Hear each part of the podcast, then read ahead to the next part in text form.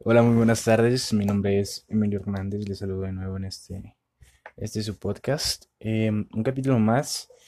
Eh, creo que me tardaré un poco en subir este capítulo por varias cosillas que han pasado, por la escuela y por otras situaciones, pero pues ya estamos aquí de nuevo con ustedes para hablar de, bueno, para que me escuchen hablar de ciertas cosas y de ciertos temas que creo que tienen relevancia.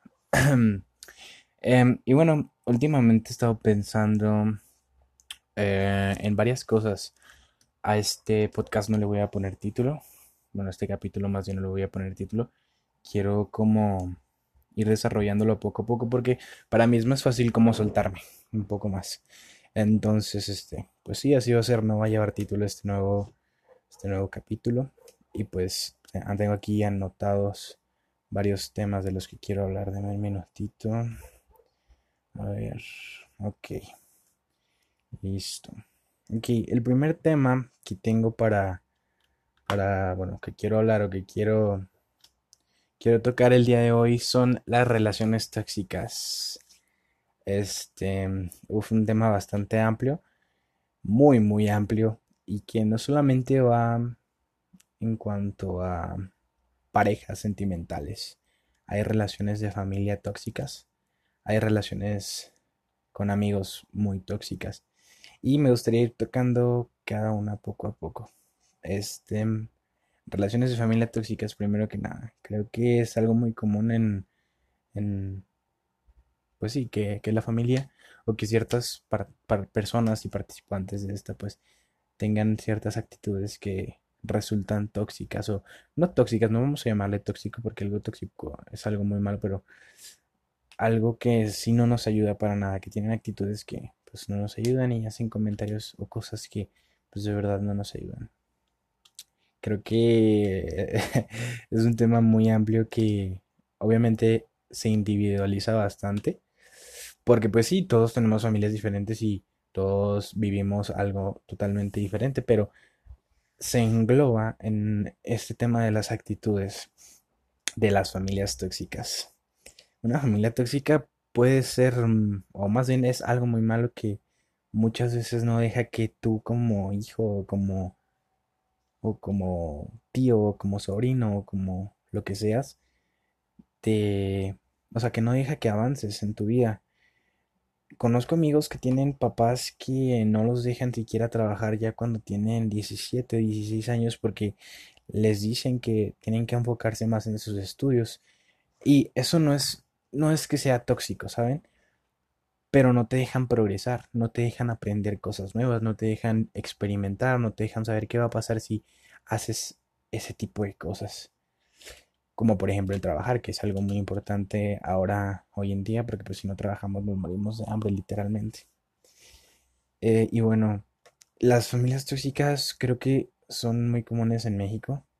Creo que los problemas familiares todos los tenemos pero siempre hay problemas familiares muchísimo más grandes que otros. Un día, hace...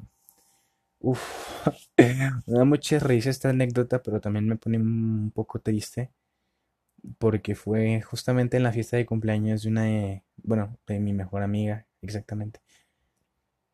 Em, ella lo recordará, creo que va a ser un día bastante inolvidable como la mayoría de sus cumpleaños. Pero hubo una situación un problema familiar, no de ella, sino externamente una vecina que traía ahí un problemilla. Y lo, o sea, en realidad lo tuve que ir bastante de cerca. No porque quisiera, de verdad, yo no quería ni siquiera meterme o defender o a la persona, pero había niños involucrados, había una señora ya un poco grande involucrada y la verdad te tientas el corazón porque no sabes cuándo tu familia vaya a necesitar la ayuda. Y bueno, este me tocó vivir algo muy impactante para mí. Gritos, golpes. Y esta escena en, bueno, hubo una situación, una, un momento en la pelea de, esta familia eh, que, que el papá empieza, eh, o sea, el papá comienza a llorar y la mamá también comienza a llorar y el hermano se queda gritando a su hermana y veo como nosotros a veces también somos o podemos ser tóxicos con nuestros padres después de esto, pues tuvimos que hacer algo con los pequeños niños que estaban ahí. Afortunadamente los pudimos dejar en un lugar donde estaban a salvo. Y bueno, la policía llegó y la mamá, defendiendo a su familia, obviamente dijo que no había sucedido nada y que todo estaba bien. Entonces, una familia tóxica puede llegar hasta este punto del que les estoy platicando, al poder defender a alguien que te está haciendo daño, a alguien que te golpea, a alguien que te maltrata, a alguien que te dice malas palabras, a alguien que no te deja ser tú. O puede ser algo muy mínimo, comentarios de tu físico, comentarios de cómo te ves, comentarios de lo que haces, de lo que te gusta. Obviamente comentarios malos, ¿verdad? Pero hay como esos, esos dos, esos dos tipos de familia tóxica. Y este que yo conocí eh, ese día de la fiesta de mi amiga, la verdad es que fue muy impactante para mí. Jamás había vivido algo así, una pelea tan, tan grande y, o sea, bueno, tan grande entre familias, ¿no? Y escuchar todo lo que se decían, la verdad, yo preferí salirme y mejor intentar hacer algo con los niños y que ellos sigan arreglando sus problemas. Mucha gente va a decir que, que me tiche, pero yo me tenté el corazón, o sea, lo hice porque tenía como el miedo de que pasara algo más con los niños o con la señora o con la otra muchacha que estaba dentro de la casa. Entonces, mm, a lo mejor sí fue un poquitín meteche, pero al final del día, pues ayudamos a los niños, que eso fue la parte buena. Y pues como les digo, hay estas familias tóxicas grandes que tienen problemas, que pelean, que que se golpean, que se dicen una infinidad de cosas muy feas y es un ambiente pesado. Cuando yo entré a esa casa y sentí el ambiente y escuché todo lo que se estaban diciendo, el, la vibra y todo lo que se siente ahí es horrible, créanme. Y bueno, eh, por otro lado están estas familias que no son tóxicas como tal, pero siguen haciendo comentarios acerca de ti o de lo que te gusta. Y eso es algo que también a nosotros como jóvenes nos afecta Mm, al menos a mí, cuando un familiar critica para, para mal lo que estoy haciendo o lo que me gusta, mm, me afecta de cierta manera porque si mi familia no lo apoya, ¿quién más lo va a apoyar? Yo sé que tengo amigos, yo sé que tengo, pues, otras personas que me apoyan, pero cuando tu familia te apoya creo que es cuando más te duele porque se supone que son los que van a estar para ti siempre. Y duele bastante, créanme que es algo raro porque no lo esperas de alguien que literal vive contigo, que es tu familia, que es de tu sangre. Pero pasa, pasa y, bueno, ¿qué, se le puede hacer? Yo la mayoría de las veces lo que intento hacer es ignorar comentarios, porque muchas veces esos comentarios vienen de gente que primera, primero que nada tienen una vibra muy mala, muy fea, aunque sean tus familiares, pueden tener una vibra muy mala. Y segundo, que no han hecho nada de sus vidas para ser mejores. Siempre, siempre que recibo una crítica eh, mala, analizo esos dos puntos si ellos en realidad están haciendo algo por ellos mismos para seguir creciendo o si pues en realidad lo que están viviendo y lo que están haciendo tiene algún impacto en la sociedad o están mejorando para ellos. Y pues la mayoría de las veces no es así. Entonces ahí es cuando me doy cuenta de que pues las críticas de ese tipo de personas no valen la pena tomarlas eh, porque pues no ellos no están haciendo nada para ellos mismos como porque tendrían que influir en lo que yo hago saben y me ha servido bastante. Creo que un comentario malo de alguien que quieres y alguien que aprecias que te puede afectar mucho. Eh, pero pues también te puede dar, te puede ayudar a darte cuenta que no siempre tu familia va a ser lo mejor para ti. No siempre tu mamá va a ser la que va a estar apoyándote o no siempre tu papá es el que te va a dar ánimos para seguir creciendo. ¿Saben? Tengo amigos y he vivido muy de cerca esta situación con con amigos eh, en general. Y bueno, creo que es algo bastante interesante y bastante doloroso para ellos sentir que su papá o que su mamá, porque pues es su familia más cercana, no los apoya. Este, pero créanme que a pesar de esto, y a pesar de que tus padres o que sientas que tu familia no te apoya en lo que tú sueñas hacer, tú sigue adelante, tú sigue adelante, tú esfuérzate por lo que deseas. Muchas veces las personas se van a reír de ti y se van a burlar de tus sueños y se van a burlar de lo que estás haciendo. En especial tu familia puede ser que se burle de lo que estés haciendo, de lo que quieras crear, pero cuando tú sigues tus sueños y anhelas con ser grande y llegas a la cima y ellos te ven en la cima, va a ser cuando se van a arrepentir. ¿Y qué vas a hacer tú? No los vas a dejar abajo porque siguen siendo tu familia.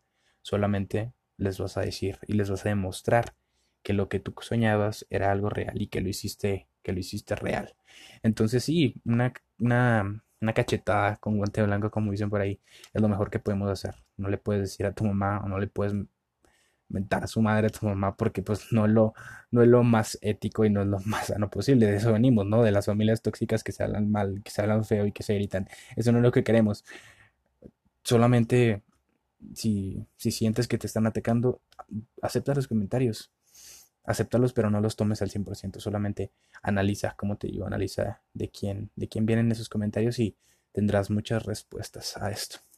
Y bueno, por otra parte, como ya les comentaba, tenemos las relaciones tóxicas de pareja y amigos de amigos. Estas dos van como un poco, un poco unidas, pero eh, bueno, vamos a hablar primero de, los amigos. Los amigos tóxicos es igual que con la familia. Em, he tenido bastantes amigos tóxicos, amigos que de verdad no quieren verte crecer, que te envían para mal, porque la envidia buena existe. Eh, yo con mis amigos a veces sí tengo mucha envidia buena porque dices, güey, no mames, te compraste esos tenis, están bien chingones, ¿qué va? Y trabajas contigo mismo para tener dinero mes con mes para comprarte los tenis que le viste a tu amigo. Y esa es la envidia buena. La envidia mala es decirle a tu amigo, no mames, güey, pinches tenis feos, cuando en el fondo sabes que esos tenis los has querido siempre, ¿sabes? Y le empieza a decir que son fakes y que le costaron 1500 pesos y que unos Nike no pueden costar eso. Pero al fin de cuentas, él hizo lo que pudo y, se esforzó para conseguir ese dinero. Si son falsos o si son reales, es su dinero y él lo gastó en esos. Me estoy refiriendo a los tenis porque es algo que muy común, ¿no? Y bueno, me ha pasado bastante, créanme que me ha pasado no solamente con tenis, con muchas cosas que yo tengo y he visto también que a otros amigos les hacen esto, de hablar de, de lo que tienen y criticar y envidiarlos, para mal obviamente, para, para, para bien, pues pasa, pero es, es raro, ¿no? Entonces, en las amistades tóxicas, créanme que también existen. Las amistades que en vez de decirte que tú puedes porque pues se supone que para eso es una amistad, ¿no? Para apoyarte, para impulsarte en tus sueños, para estar cuando nadie más esté. Creo que también existen, son muy, entre comillas, normales, porque una persona así pues no debería estar en tu vida, pero sí son muy, muy comunes en, en, el, en el día de hoy. Y pues igual que con la familia tóxica tenemos que tomar los comentarios de la gente solamente analizando qué es lo que están haciendo ellos. Si tú tienes un amigo que sabes que te da la mano pero por atrás te apuñala, está bien, deja que te apuñale y deja que hable y deja que diga lo que quiera de ti. Al final de cuentas tú sabes lo que estás haciendo, tú sabes que te estás esforzando por tener tus cosas. Y sí, al final de cuentas eres tú el que importa. Son tus cosas, tú te ganaste ese dinero, tú compraste eso con tu dinero. ¿Y el que está haciendo? Se quedó con el mismo par de tenis cuatro años. Ok, bueno. ¿Tú qué le puedes decir a tu amigo? Vamos, tú puedes, te ayudo a conseguir un trabajo, vamos a hacer esto si quieres. Y si tu amigo te dice, no, güey, es que, es que no, pues que está bien cansado, tengo la escuela. Ah, ok, entonces ya sabes qué tipo de amigo es. No quiere salir adelante, no quiere ser más en su vida. Entonces ahí es cuando tú analizas y sabes qué tipos de amigos quieres en tu vida. Cuando empiezas a analizar qué es lo que tú quieres, te empiezas a rodear de personas que quieren lo mismo que tú o que tienen un sueño parecido al tuyo. Porque esas personas se van a apoyar entre, entre ustedes y van a, van a ir creciendo poco a poco. Pero ¿de qué te sirve tener un amigo que su más grande sueño, no estoy criticando ni nada, pero su más grande sueño es, no sé, eh, pues, no sé, es que no se me ocurre nada. Su más grande sueño es poderse comprar una moto y cuando se compra esa moto se quedó estancado con esa moto 10 años. Y vamos a suponer en un futuro, tú creciste, tú hiciste amigos diferentes, te alejaste de esas personas tóxicas, hiciste, cumpliste tus sueños, cerraste muchas bocas y ves a tu amigo en la moto eh, y, bueno, no, tiene nada de malo, ¿verdad? Mucha gente tiene esa mentalidad de, no progresar, pero hace, hace, hace mucho también estaba platicando con una persona acerca de lo que es el México conformista. el México en general, porque mucha gente que yo tengo a mi alrededor es muy conformista y el conformismo, créanme que me molesta mucho. Me molesta y me hace enojar cuando las personas se conforman con algo que tienen. ¿Por qué no, por qué no tener más? ¿Por qué no decir, ay, pues tengo un año con este teléfono, voy a esforzarme medio año más para cambiarlo y tener algo mejor? ¿Por qué no? Si nosotros lo que nos merecemos siempre es lo mejor. Y así pasa con mucha gente que se conforma con un trabajo que le da dos mil pesos a la quincena y toda su vida se quedan trabajando. Hay una frase muy icónica que, que dice que naces pobre, pero si mueres pobre es tu culpa porque no hiciste nada para cambiarlo. Y tiene toda la razón esa frase. Nosotros pudimos nacer pobres y pudiste nacer pobre y bueno, digo pudimos porque no es que tengamos todo el dinero del mundo, pero pudimos nacer pobres, pero es nuestra responsabilidad hacer algo en este mundo para cambiar eso. Y el conformismo, créanme que es algo que me tiene muy, muy enojado. Porque pues tengo familiares, tengo amigos que siempre se quedan conformes con lo mismo. Y a mí me gusta que la gente salga y sea más en su vida. Que se den cuenta que no solamente está lo que ellos conocen, hay muchísimas más cosas por conocer y muchísimas más cosas por tener y por ver y por disfrutar y por oler y por probar y hay una infinidad de cosas, ¿saben? Pero, pero pues sí, existe gente así y nosotros podemos ayudar a que eso cambie y si ellos no quieren, mm, ¿qué más da? No podemos hacer nada. Pero si quieren cambiar, ahí es cuando nosotros entramos y los apoyamos para cambiar y para ser mucho mejores, porque de eso se trata una amistad. Eh, y bueno, eh, acerca de las relaciones tóxicas, creo que también es un tema muy grande por abarcar. muy, muy grande por abarcar, porque las relaciones sentimentales tóxicas creo que todos en algún momento la hemos vivido. La mayoría creo que las hemos vivido y mucho más las mujeres. El otro día estaba viendo estadísticas de Spotify y vi que la mayoría de, de, audiencia que tengo son mujeres, entonces creo que son las que más sufren este tipo de, de relaciones tóxicas. ¿Qué es una relación tóxica en realidad? Bueno, por lo que yo he hablado con varias amigas, con varios amigos y por lo que he visto y por lo que he leído en, en redes sociales, en Twitter, en Facebook también. Una relación tóxica es cuando tú te encuentras con alguien que no te deja ser tú mismo y que no te deja ser más de lo que tú eres el día de hoy. Eso creo que es una relación tóxica. Una relación tóxica puede ayudar. No, no es que no, en realidad no te ayuda. Bueno, te ayuda a darte cuenta de lo que mereces. Solamente eso te ayuda a darte cuenta de lo que diste, a darte cuenta de tus errores, pero una relación tóxica la mayoría de las veces es mala, no te, o sea, te afecta en muchísimas cosas. Mm, hace poco me encontraba hablando igual con una amiga, con una conocida de, la preparatoria, y me contaba que hoy em, se sentía muy feliz y yo le pregunté, pues, ¿por qué te sientes feliz? Cuéntame. Y ella me estaba platicando que había conocido a un chavo que cuando ella le contó que se quería hacer un piercing, el chavo muy contento le respondió que sí, que sí él, que él la acompañaba que se lo hiciera y que estaba perfecto, que donde lo quería, que le diera ideas, que, y que el chavo le empezó a, a dar ideas del piercing.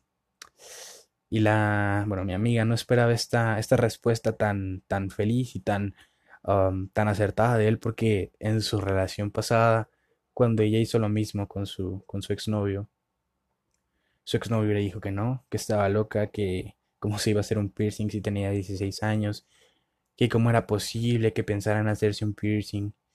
Y ella le dijo, no, pues es que a mí me gusta hacerme un piercing, yo quiero hacerme un piercing en la nariz porque me gusta cómo se ve. Y su exnovio le decía que no y pues, se, lo, se lo prohibió. Entonces, analicé mucho esta historia que me, que me, que me dio mi amiga y creo que tiene muchísima razón. Nosotros tenemos que estar con alguien que nos apoye y que nos que siempre nos aliente a ser mucho mejor mucho mejores personas y que nos apoye en nuestros sueños no sé por qué muchas veces la gente se aferra a cosas que no les hace bien nos aferramos bastante créanme a cosas que no nos hacen bien Tal vez nos aferramos porque hay momentos felices con esa persona. Hay momentos en los que sentimos que es el amor de nuestra vida, que sentimos que todo está perfecto. Pero así como mi amiga, que se dio cuenta de que, que te negaran un piercing o que te dijeran que no te vistieras así porque te veías muy vulgar o que no te hicieras ese corte de pelo porque te ibas a ver horrible, se dio cuenta. Creo que todos nos tenemos que dar cuenta cuando nos encontramos en una relación de este tipo porque no nos ayuda. Puede que haya momentos lindos, puede que te abrace, que te bese, que te diga que te ama, que eres la mejor persona del mundo y que jamás se va a ir con nadie más y que nunca te va a cambiar por nada de este mundo. Pero de que te sirve que alguien te diga todo eso cuando no te está dejando ser tú misma. Te está haciendo chiquita. Bueno, sí, te está haciendo chiquita. Me refiero a las mujeres porque es lo más habitual. Entonces, niñas en específico y niños que pues muchas veces también viven estas situaciones, no se dejen. Siempre busquen lo mejor para ustedes. Créanme que ustedes a nosotros nos dan mucha felicidad.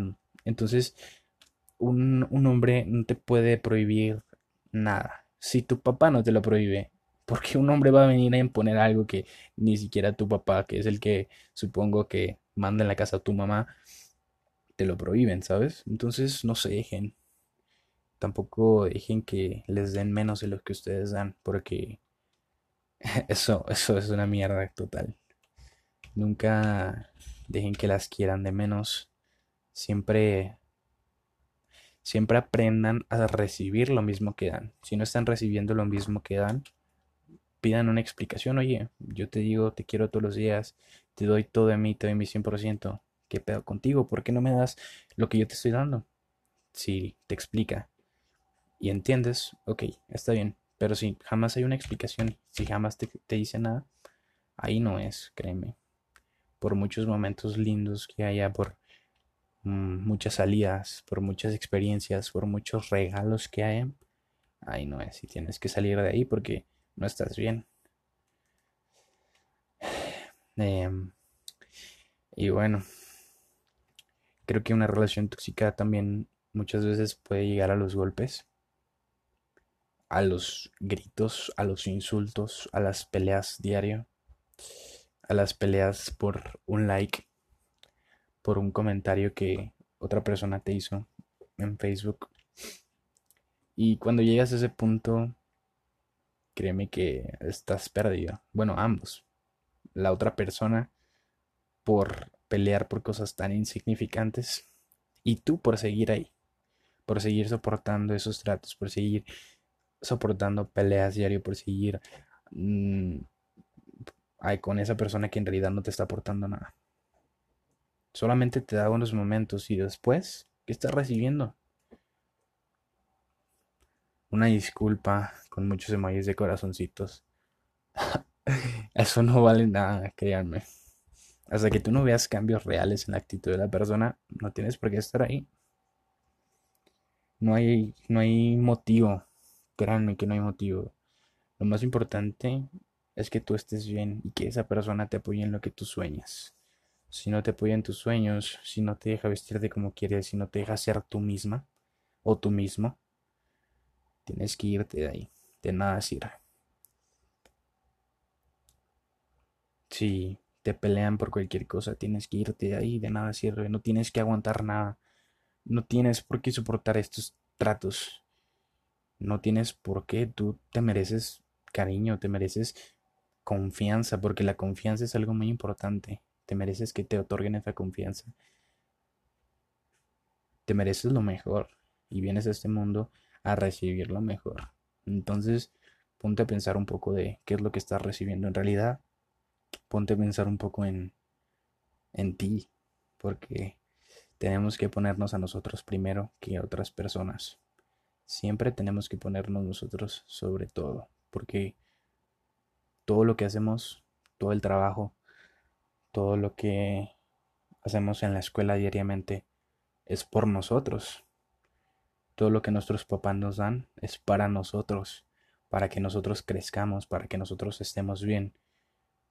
Entonces, en cuanto a relaciones, también tenemos que ponernos primero con tus amigos, con tu familia sobre todo con, con tu pareja o con la persona que esté contigo. Muchas gracias por escuchar este capítulo. Espero que les haya gustado y que tengan una hermosa noche. Hasta luego.